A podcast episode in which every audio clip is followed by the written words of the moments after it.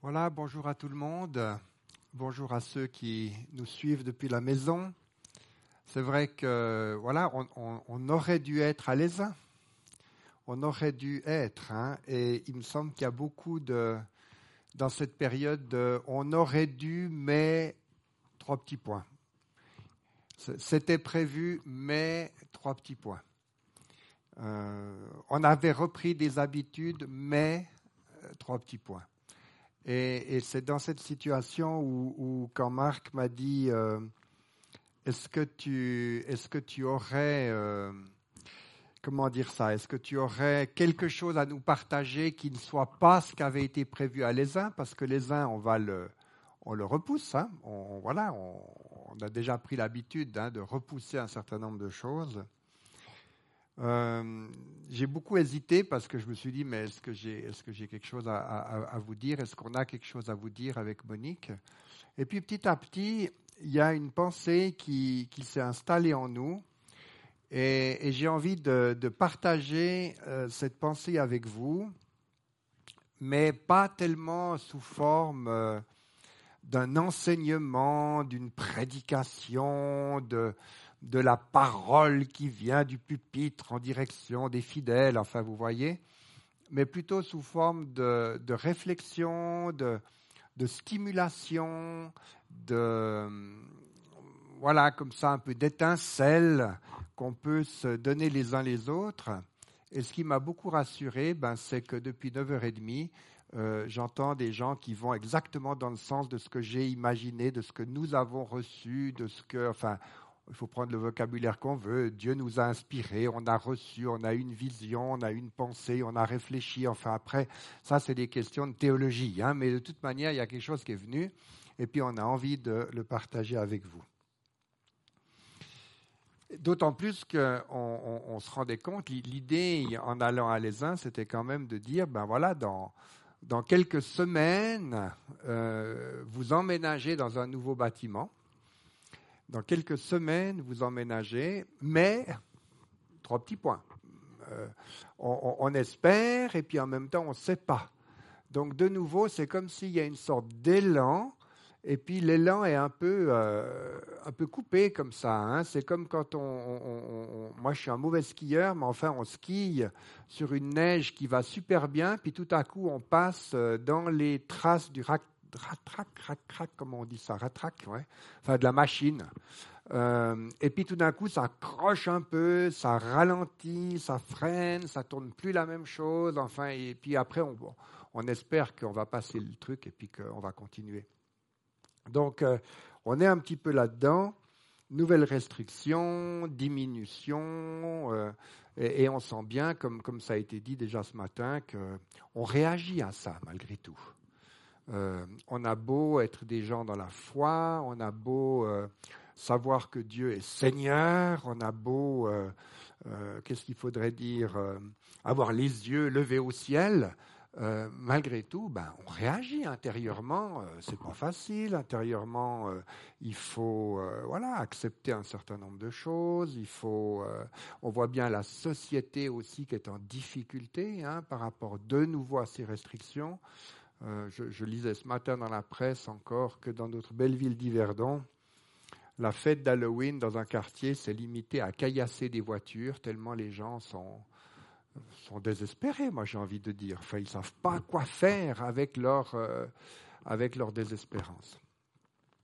Et c'est au milieu de tout ça que euh, on est devant deux risques.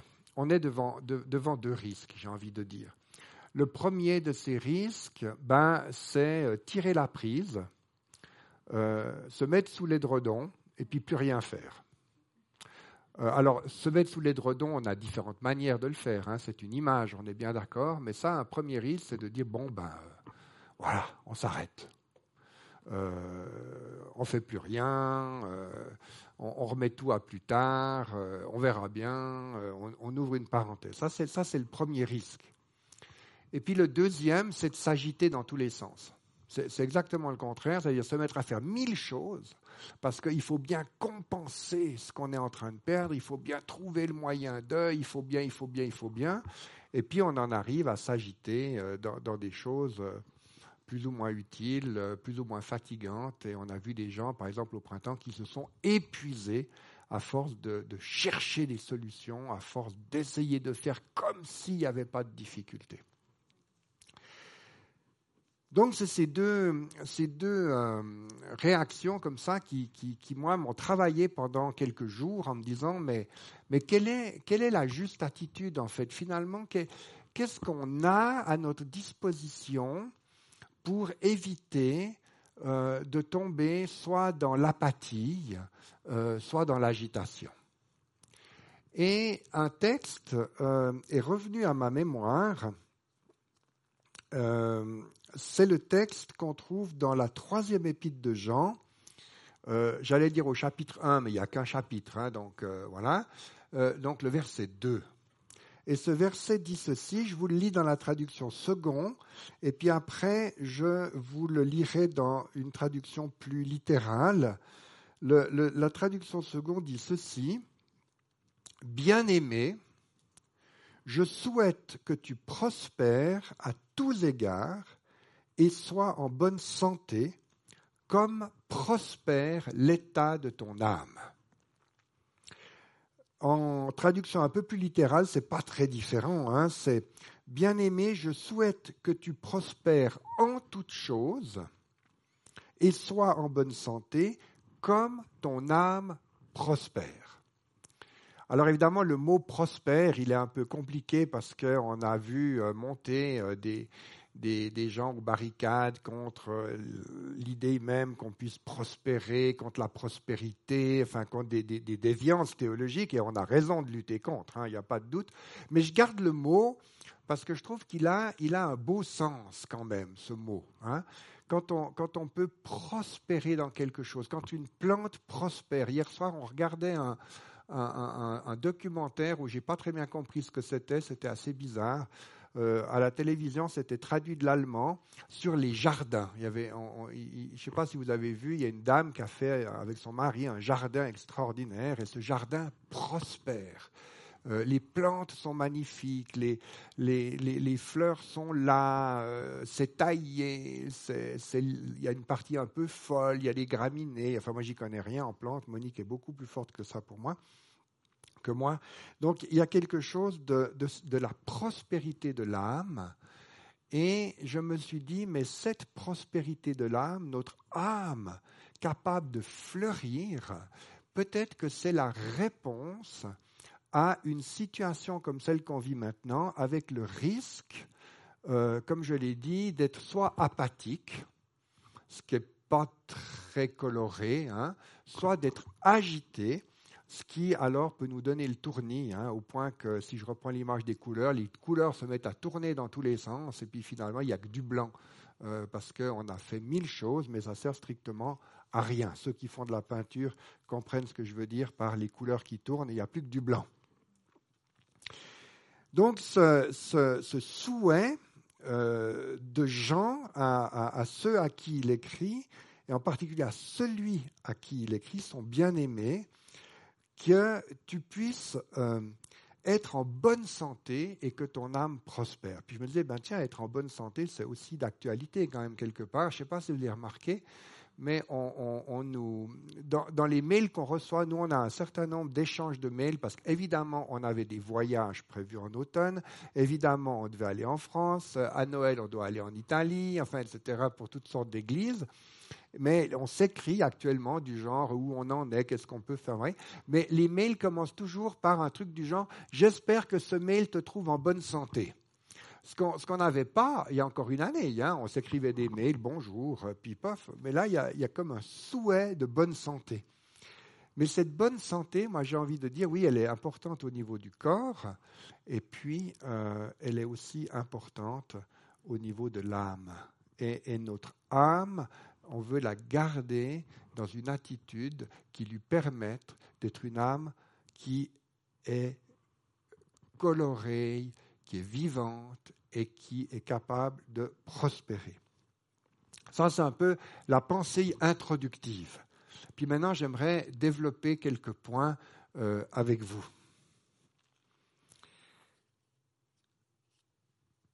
Dans l'évangile de Jean, à un moment donné, Jésus prévient la tristesse de ses disciples, si vous vous souvenez. Euh, il écrit ceci, c'est dans Jean 16, 5, je vous le lis là dans la traduction seconde.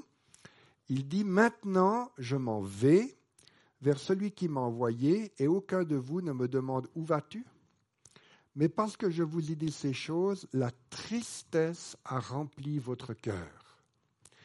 Donc Jean, il voit les disciples avec de la tristesse, il voit les disciples un peu euh, désemparés, un peu peut-être même inquiets, et il continue en disant, Cependant, je vous dis la vérité, il vous est avantageux que je m'en aille, car si je ne m'en vais pas, le consolateur ne viendra pas vers vous, mais si je m'en vais, je vous l'enverrai. Le consolateur. De quoi est-ce que Jésus est en train de parler? Moi, j'ai longtemps pensé qu'il était en train de parler du moment où les disciples verraient le Christ mort et qu'il serait triste à cause de la mort du Christ. Et puis en y réfléchissant, il me semble que non, parce que quand on lit les évangiles et le livre des actes jusqu'au bout, le Saint-Esprit n'est pas venu à la mort du Christ, mais il est venu bien après la résurrection. Et que donc la tristesse dont euh, Jésus parle là n'est pas simplement la tristesse euh, de la perte de leur maître et de l'inquiétude parce qu'il il est mort. La, résurrection devait déjà être une puissante consolation. Euh, moi, j'ai jamais vécu une résurrection, mais j'essaye d'imaginer. Euh, on a perdu quelqu'un et paf, il revit. Je veux dire, il y a de quoi être consolé quand même. Enfin, il me semble que c'est même plus qu'une consolation. Donc Jésus est en train de parler d'une tristesse, j'ai envie de dire, à plus long terme, d'une tristesse qui peut aller au-delà euh, de la résurrection, qui peut aller juste dans la mission, qui peut aller dans la durée et qui s'adresse aussi à nous qui connaissons déjà la résurrection du Christ, donc qui n'avons pas vécu la tristesse de sa mort quelque part. Donc Jésus a la tristesse, il oppose la consolation par la présence du Saint-Esprit. Et puis ensuite il continue, il dit, quand il sera venu, il convaincra le monde en ce qui concerne le péché, la justice et le jugement. Il convaincra le monde en ce qui concerne le péché, la justice et le jugement. Et puis il explique en ce qui concerne le péché, parce qu'il ne croit pas en moi, la justice, parce que je vais au Père, et que vous ne me verrez plus, le jugement, parce que le prince de ce monde est déjà jugé. Donc non seulement à la tristesse, Jésus oppose la présence consolatrice du Saint-Esprit, mais c'est une présence consolatrice qui agit dans une direction précise et voulue qui est de convaincre le monde en ce qui concerne le péché, la justice et le jugement. Et déjà là, moi j'entends, et c'est là où je vous dis que je partage avec vous plutôt des réflexions. Hein. donc, euh, à partir de là, moi, mon désir, ce serait que vous puissiez euh, réfléchir plus loin, enfin, euh, prendre ce que je vous dis, puis, mettre votre machine à, penser et à écouter Dieu en route, et puis voir qu'est-ce que ça peut signifier pour votre vie. Donc, il me semble que Jésus est en train de dire, quand les choses vont être telles que vous serez triste, et il me semble qu'on est quand même dans une période où il y a de la tristesse dans notre monde, euh, quand les choses vont aller dans ce sens-là, un, réjouissez-vous de la présence consolatrice du Saint-Esprit, et deux, mettez-vous dans une action qui soit une action ciblée. Mettez-vous dans une action qui soit utile quitter l'apathie, parce que la tristesse, ça peut nous recroqueviller, hein, ça c'est sûr, mais éviter aussi l'agitation. Éviter de faire tout et n'importe quoi et mettez-vous simplement dans la ligne de ce que l'Esprit est en train de faire. Et ce que l'Esprit est en train de faire, c'est qu'il est en train de convaincre le monde. J'y reviendrai tout à l'heure, hein, parce que je, vous mets une petite tache de couleur là, puis je vais en mettre une autre là, et puis encore une là, puis après je vais essayer de faire des liens entre tout ça. Ça vous va comme, comme système de pensée? Tajou Je vois des textes qui font ça, parce qu'avec le masque, c'est compliqué, hein, parce qu'on ne sait pas si vous faites la gueule ou si vous souriez. Donc, ça, c'est un truc, moi, ce n'est pas la première fois que je prêche devant une assemblée masquée, ça m'est déjà arrivé. Mais c'est vrai que c'est assez compliqué. Alors, vous qui êtes euh, devant vos écrans, ben, c'est encore différent parce que je ne vous vois pas du tout. Un autre passage qui m'a euh, a alimenté ma réflexion, c'est le passage de Acte 1, quand les apôtres euh, demandent à Jésus, est-ce que c'est en ce temps-là que tu rétabliras le royaume d'Israël. Pourquoi ce texte m'a interpellé là? Parce que c'est la question de Seigneur, quand est-ce que ça va finir? Quand est-ce que on sera arrivé au bout du voyage? Est-ce en ce temps-là que tu rétabliras le royaume? En gros, il y en a pour jusqu'à quand? Et c'est aussi une question qui nous habite aujourd'hui. Euh, où on entend euh, des gens nous dire ben on en a euh, pour un mois, il y a des gens qui nous disent on en a pour jusqu'à ce qu'on ait des médicaments capables de soigner la maladie, il y a des gens qui disent on en a pour trois ans, il y a des gens qui disent enfin a, qui le sait? Personne. Ben, c'est exactement la même situation. On ne sait pas. Seigneur, est-ce en ce temps-là? Seigneur, on en a jusqu'à quand avec nos masques, avec nos chantiers qui peuvent s'arrêter à tout moment, avec le fait qu'aujourd'hui on est jusqu'à 50, mais peut-être que demain c'est 12 ou 10 ou, 20, on en a jusqu'à quand? Et la réponse du Seigneur, c'est intéressant.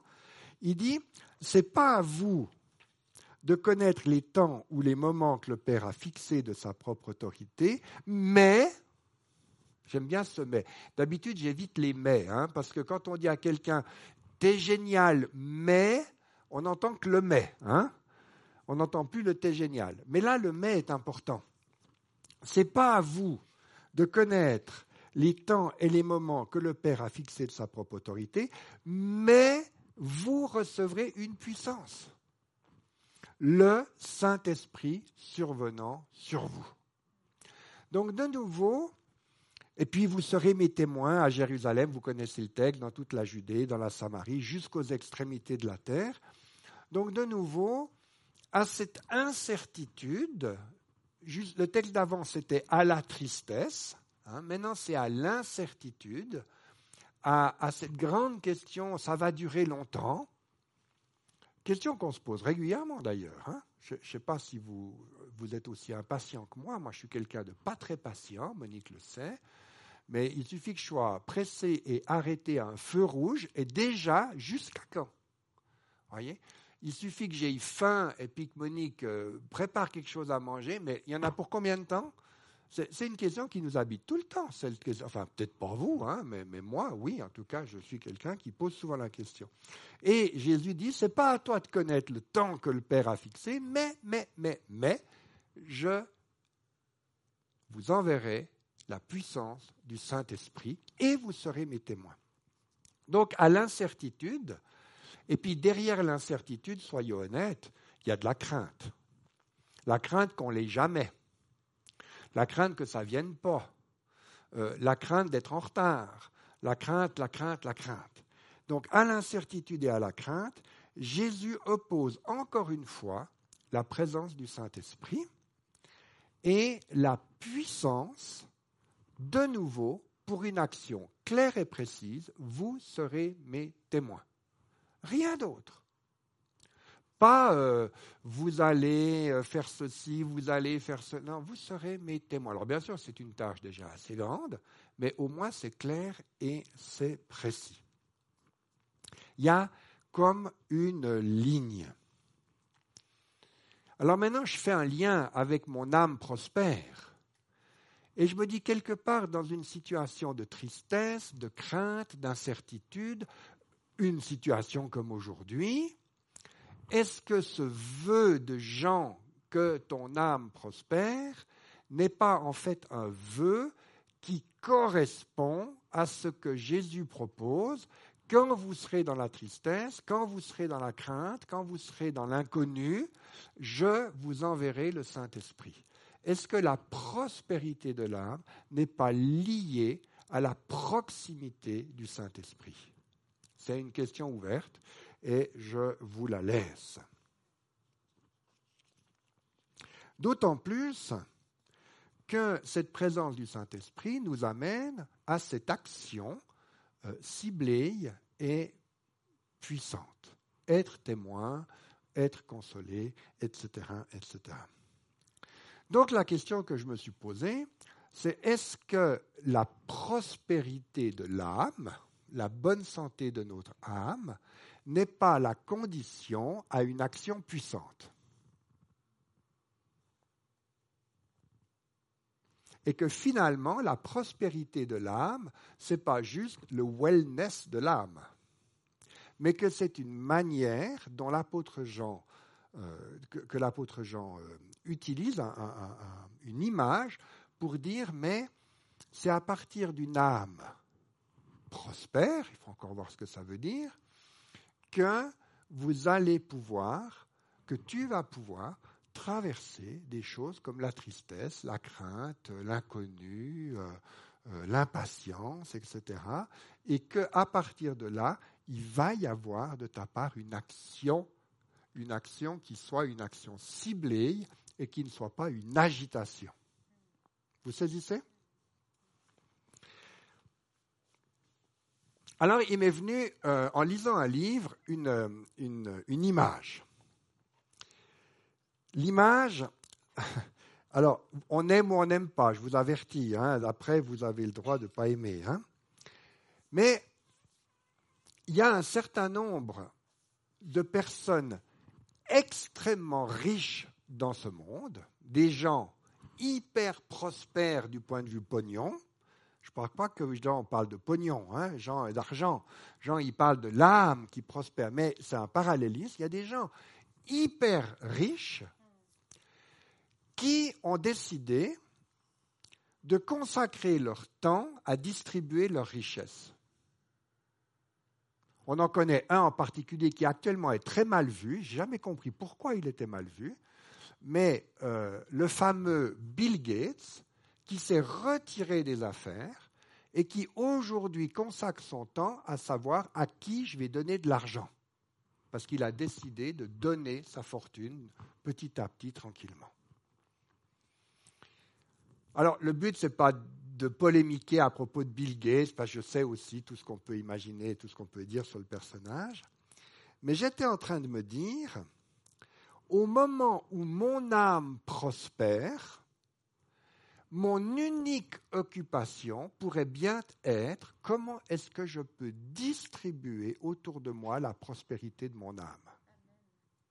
Comment est-ce que je peux, et on rejoint ce qui a été dit tout à l'heure ici, hein, comment est-ce que je peux, euh, tu parlais d'activer les réseaux, hein, par exemple, comment est-ce que je peux, euh, à partir de cette âme consolée, euh, rassurée, pleine, nourrie de la présence de l'Esprit Saint, l'Esprit Saint qui, je vous le rappelle, nous révèle les choses cachées, il nous révèle la réalité du royaume, etc. Comment est-ce qu'à partir de mon âme, mon âme prospère, je peux distribuer ma richesse spirituelle autour de moi et consacrer mon temps à ça Une action ciblée et non pas une agitation dans tous les sens. Vous voyez ce que je veux dire? Alors il y a des textes bibliques qui me sont venus à la pensée. Alors soit j'y réfléchis, souvent c'est Monique qui me les file, parce que Monique c'est une vraie encyclopédie biblique vivante. Moi je, suis toujours très admiratif. Et puis aussi en lisant des livres. Et par exemple, puisqu'on est condamné, entre guillemets, à se réunir en petits groupes, hein, puisque 50, mais on a droit à 10 hein, dans le privé, on est Il y a ce texte qui m'est revenu à la pensée dans l'épître aux Corinthiens, la première, où l'apôtre Paul dit Que faire donc, frères? Alors, euh, mes sœurs, vous avez une âme et elle est prospère, donc je me permets, euh, je le fais souvent, de dire Que faire donc, frères et sœurs? J'espère que ce n'est pas ajouter un iota à la Bible que de dire et sœurs, mais je ne crois pas. Je crois que c'est un peu actualiser les choses. Que faire donc, frères et sœurs? Lorsque vous vous assemblez, petit groupe, et je lis euh, ici dans la traduction second, les uns ou les autres parmi vous ont-ils un cantique, une instruction, une révélation, une langue, une interprétation, que tout se fasse pour l'édification?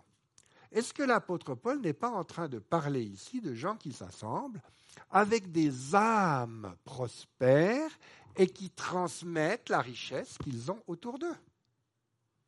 Est-ce qu'il n'est pas simplement en train de nous dire, les gars, vous avez, et les dames, euh, vous avez en vous un certain nombre de choses que l'esprit vous révèle, que l'esprit vous amène, une consolation, euh, quelque chose qui vous rassure, quelque chose qui vous fait du bien.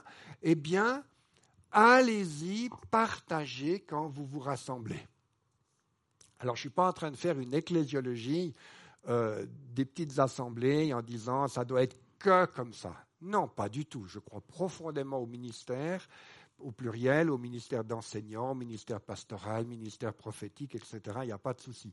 Mais quand même, dans cette période-là, est-ce que ça vaut pas la peine de se mettre davantage à l'écoute de l'Esprit Saint, de manière à faire que mon âme fleurisse, se remplisse, s'enrichisse des vérités spirituelles, de manière à ce qu'on puisse se les partager les uns les autres. D'autant plus, et là, Monsieur Second, il est, il est, extraordinaire. Moi, bah, c'est ma Bible. Hein, je veux dire, moi, j'ai rien contre lui. C'est ma Bible depuis tellement d'années.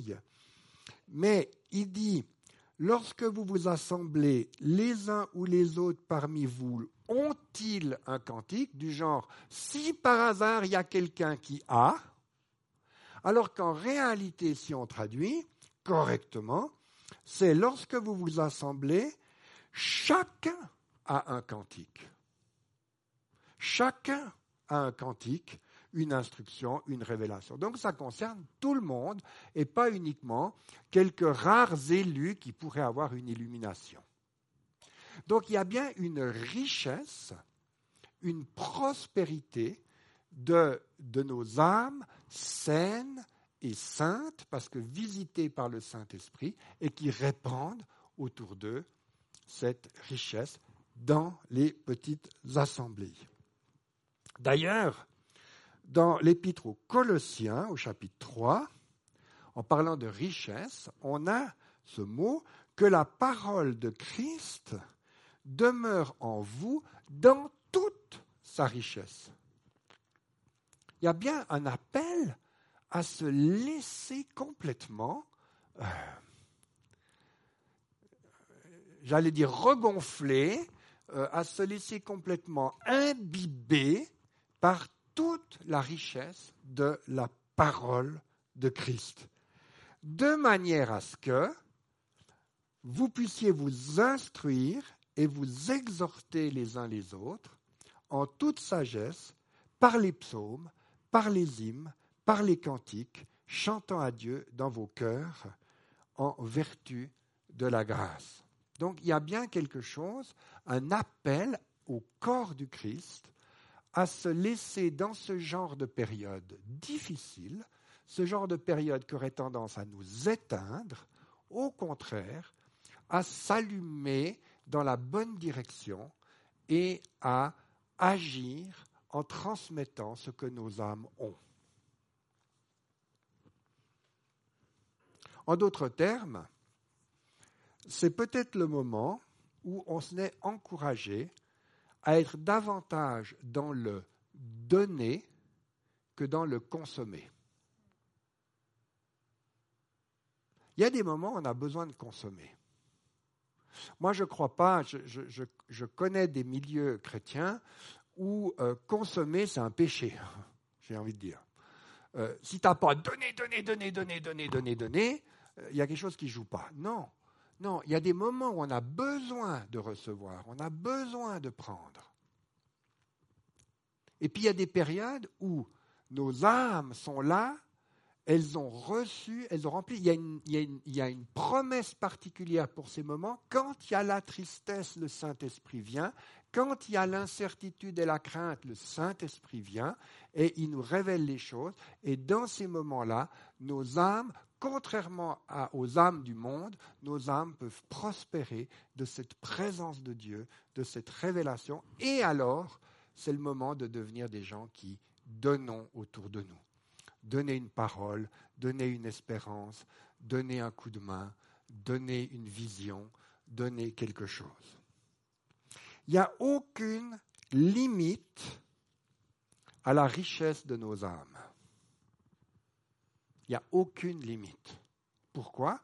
Parce que ce n'est pas nous qui produisons cette richesse, mais que c'est l'Esprit Saint en nous qui nous console, qui nous rassure, qui nous en puissance, si vous me permettez l'expression, et qui travaille de manière à ce que nous soyons en bonne santé et avec une âme prospère.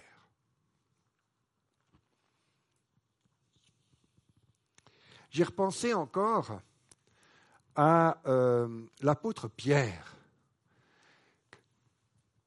tout au début de son ministère, quand il se retrouve devant le paralytique, vous savez, à la belle porte, au temple, dans Acte 3, hein, il monte au temple avec Jean, et puis il y a ce, paralysé qui est là, et il lui dit, je n'ai ni argent ni or, ça, c'est, on, sait, nous les chrétiens, dire nous, on n'a pas, nous, on est. Hein, hein, mais ce que j'ai, ce que j'ai, dit Pierre, je te le donne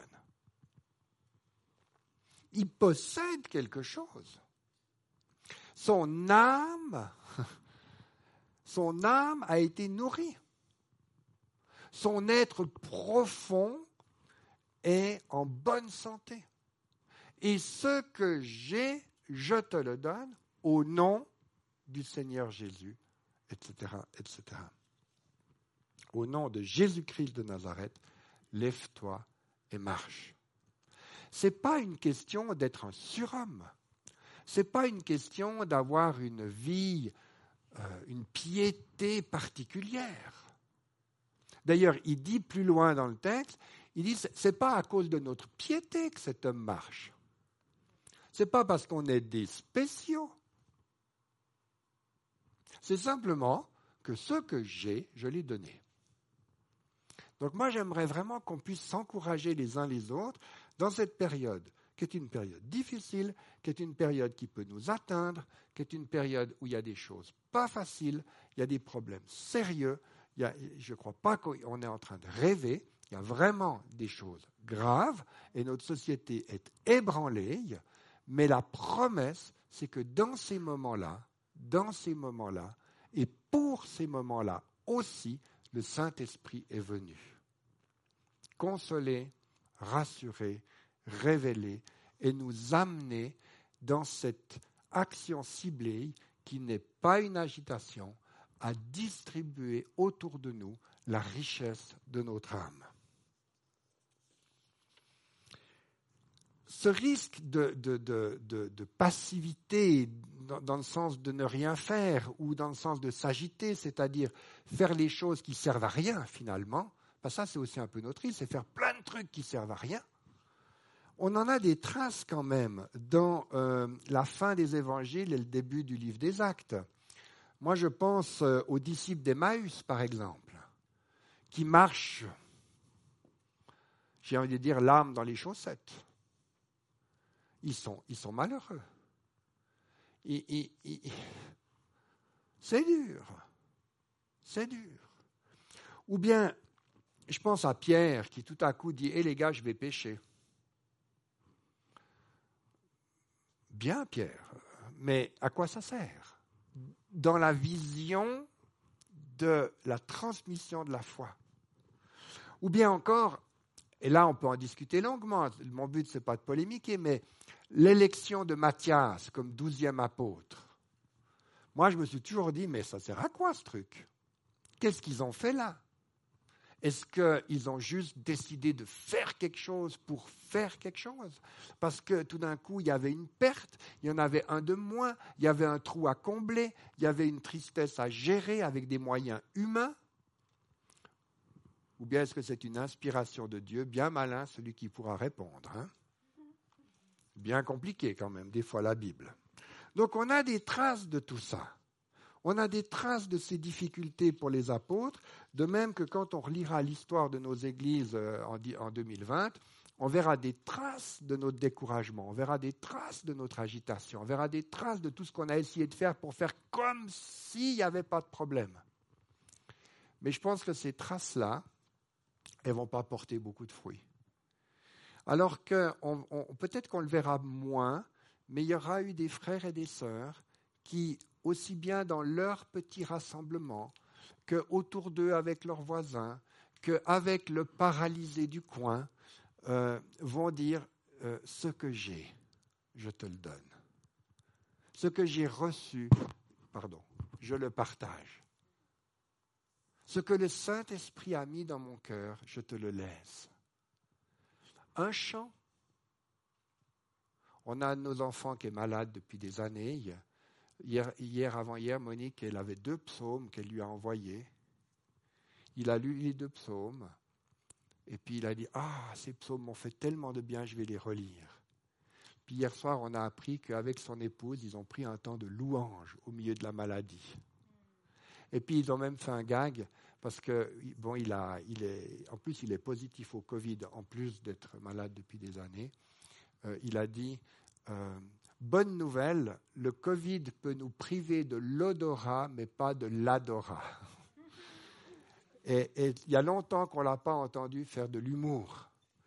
Euh, donc voilà quelque chose qui, tout d'un coup, il y a une richesse de l'âme, et puis un psaume qui part, comme ça.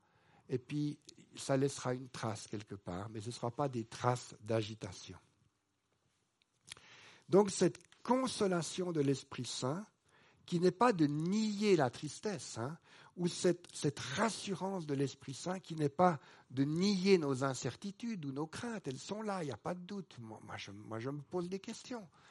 Mais ce Saint-Esprit qui vient toucher à l'intérieur de nous les cordes qui font que tout à coup, il y a une mélodie qui se met en place dans notre âme, et que, ou qu'il y a des couleurs qui se mettent en place, ou qu'il y a des images, et que mon âme devient cette âme prospère que l'apôtre Jean souhaitait à son lecteur.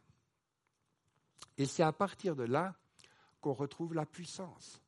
C'est à partir de là que l'Église va retrouver sa capacité à transmettre.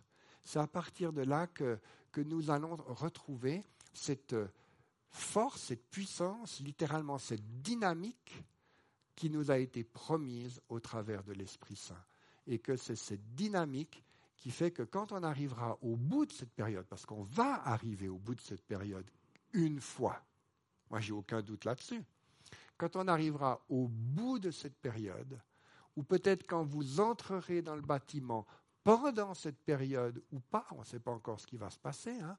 nous on a été visiter votre chantier. C'est magnifique. C'est superbe. C'est visionnaire. Mais c'est vrai que dans cette période, une âme flétrie pourrait dire Ouais, mais si on n'est que dix à se réunir. Donc c'est important de voir plus loin. Donc de pouvoir entrer, de pouvoir communautairement être une communauté avec une communauté d'âmes prospères qui voit plus loin, qui est consolée, qui est rassurée et qui transmet déjà autour d'elle ce que Dieu a donné. Donc, et je termine, je ne sais plus jusqu'à quelle heure on peut aller, euh, Marc. C'est moi qui décide. J'arrive gentiment au bout, ouais, ouais. Mais, mais voilà, puis ceux qui sont à la maison, si vous êtes dans des fauteuils, c'est bien. Les, chaises ici sont confortables. Nous, on appelle ça des chaises d'au moins trois heures, donc on peut tenir. Donc c'est bien. Donc quelque part, on est avec une âme prospère, même au milieu de l'incertitude, même quand ça paraît illogique, même quand tout d'un coup ça paraît fermé, on peut continuer à faire les œuvres bonnes préparées d'avance pour nous. C'est-à-dire cette transmission de ce que l'Esprit nous a donné, simplement, euh, j'ai envie de dire humblement, euh, autour de nous. Et voilà. Moi, j'aimerais vous, vous encourager dans cette période à être présent, vraiment à, garder cette conscience de la présence de l'Esprit Saint, qui va vous donner la conscience de la présence du Père, qui va vous donner la conscience de la présence de Jésus. Et que c'est à partir de cette conscience de la présence qu'on va pouvoir traverser euh, ces tristesses, ces incertitudes et euh, prospérer en toutes choses, en particulier je l'espère, dans votre santé et dans votre âme, pour que l'âme transmette autour. Voilà les quelques pensées que, que nous avions envie de partager avec vous euh, ce matin, en espérant que ça vous sera euh, utile d'une manière ou d'une autre. Ceci étant dit, tu, tu veux revenir ici arrive à être côte à côte. Ah non, mais il faut qu'on soit dans le champ de la caméra, hein, puis à 1m50. Hein, voilà. Mhm. voilà.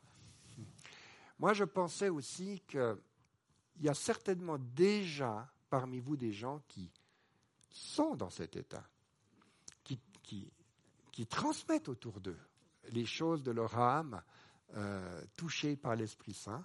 Puis je me disais que ça pourrait être sympa qu'on ait un petit moment où vous pourriez témoigner de ces choses, où vous pourriez vous dire les uns les autres, ah, l'autre jour, il y a eu telle chose, et puis c'était magnifique parce que j'ai vraiment eu l'impression de prendre une des fleurs de mon bouquet d'âme et puis de la tendre à telle personne.